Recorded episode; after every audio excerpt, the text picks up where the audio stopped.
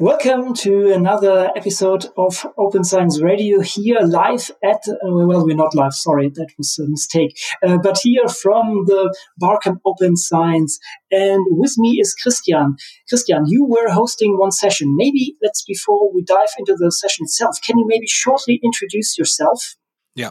Hello, my name is Christian Freisleben. I'm working half-time at the St. Pölten University of Applied Sciences in the fields of didactics of higher education, in the fields of research and learning.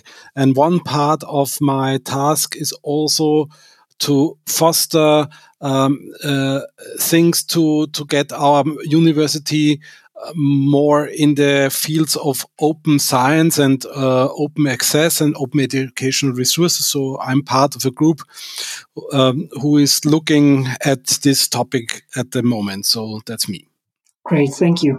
And in a way, one, one could claim you are a lazy person, to say it very meanly, because you start the session learner generated content as open education resources. So you basically would like that the students do the hard work for you and create the content for everybody, right?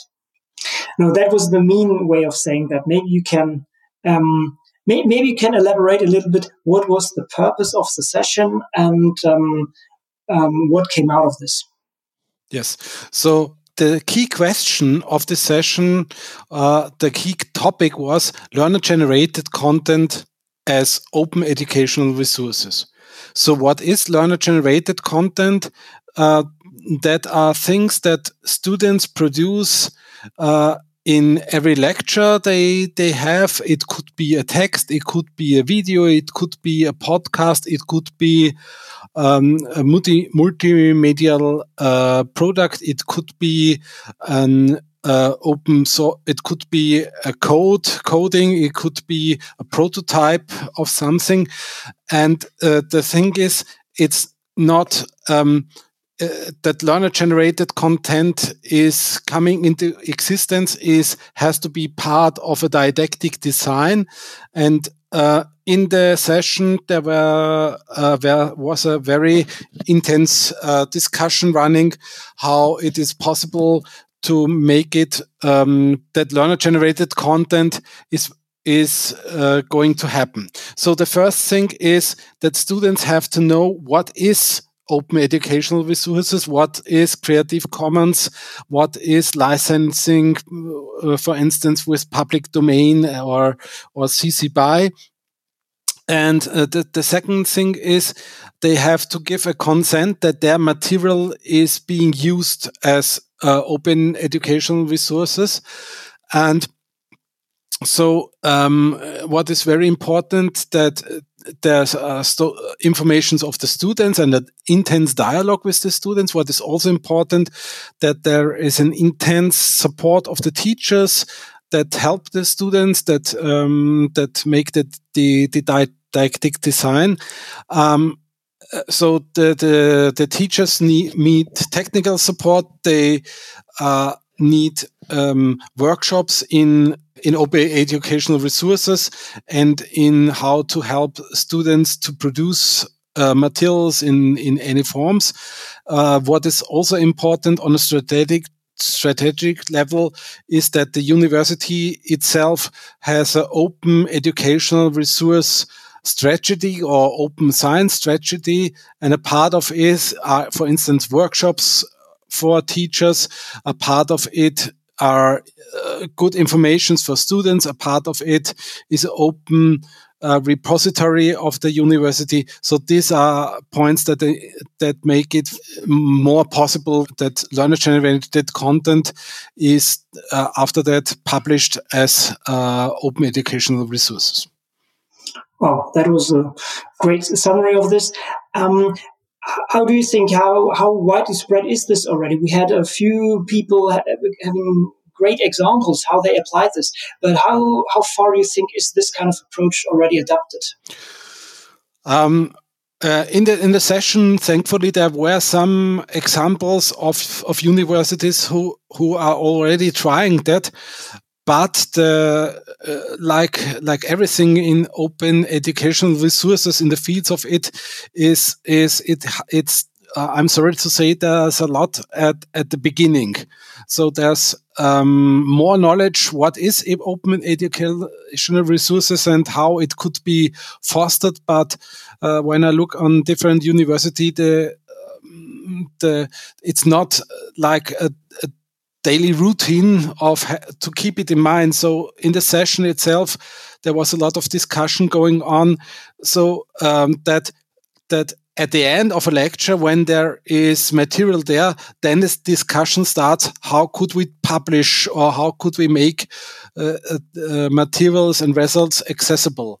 But this discussion has to start at the beginning of a of a lecture, and more it has to begin to uh, uh, when designing a curriculum and when it is going to designing uh, lectures and so on. So it, it has to happen on a strategic level where um, teachers help each other and support each others and teachers are supported by technical people by people uh, like from the from the from the library and people uh, who are there as student assistants and so on. So it it really has to be uh, on the agenda of the people, and there, there's a lot to do uh, to to get to there. Mm -hmm. Thank you very much. Um, so basically, when if people would like to start this process, where where should they start? Where what would be maybe good good um, points, um, good material collections, or mm-hmm. where, where, how can they drive this this process? Yeah, the the first thing is to to as a lecturer to become aware of that that there is learner generated content already uh, existing.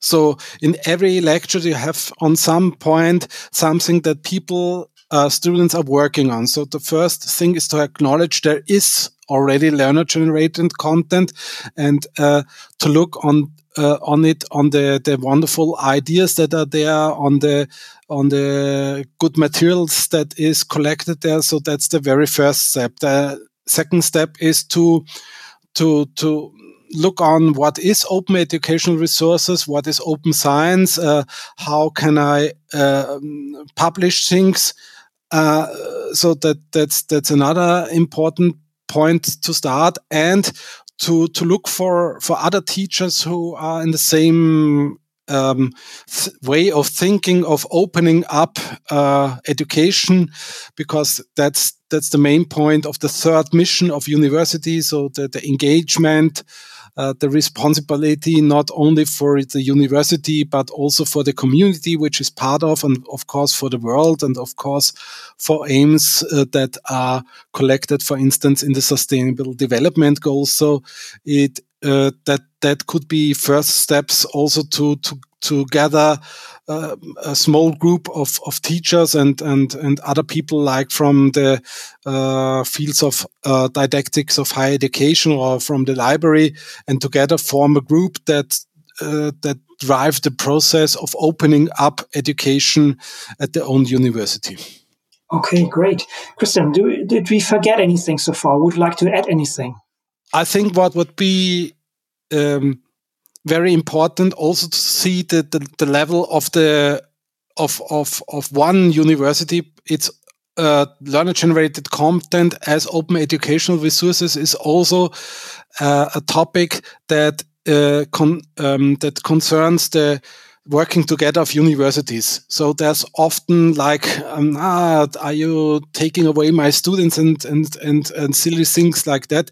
But uh, universities should cooperate more and also cooperate in uh, thinking about ways how to produce and how to um, distribute open educational resources that uh, come from learner generated content. So it's important that universities uh, cooperate and that this is supported by the country like like Austria or German, Germany or the other countries and also from the, the European Union. There are programs that support that, but they are they should make more public relation and um, uh, offer more help that that really universities uh, come from thinking about um, open science in doing open science.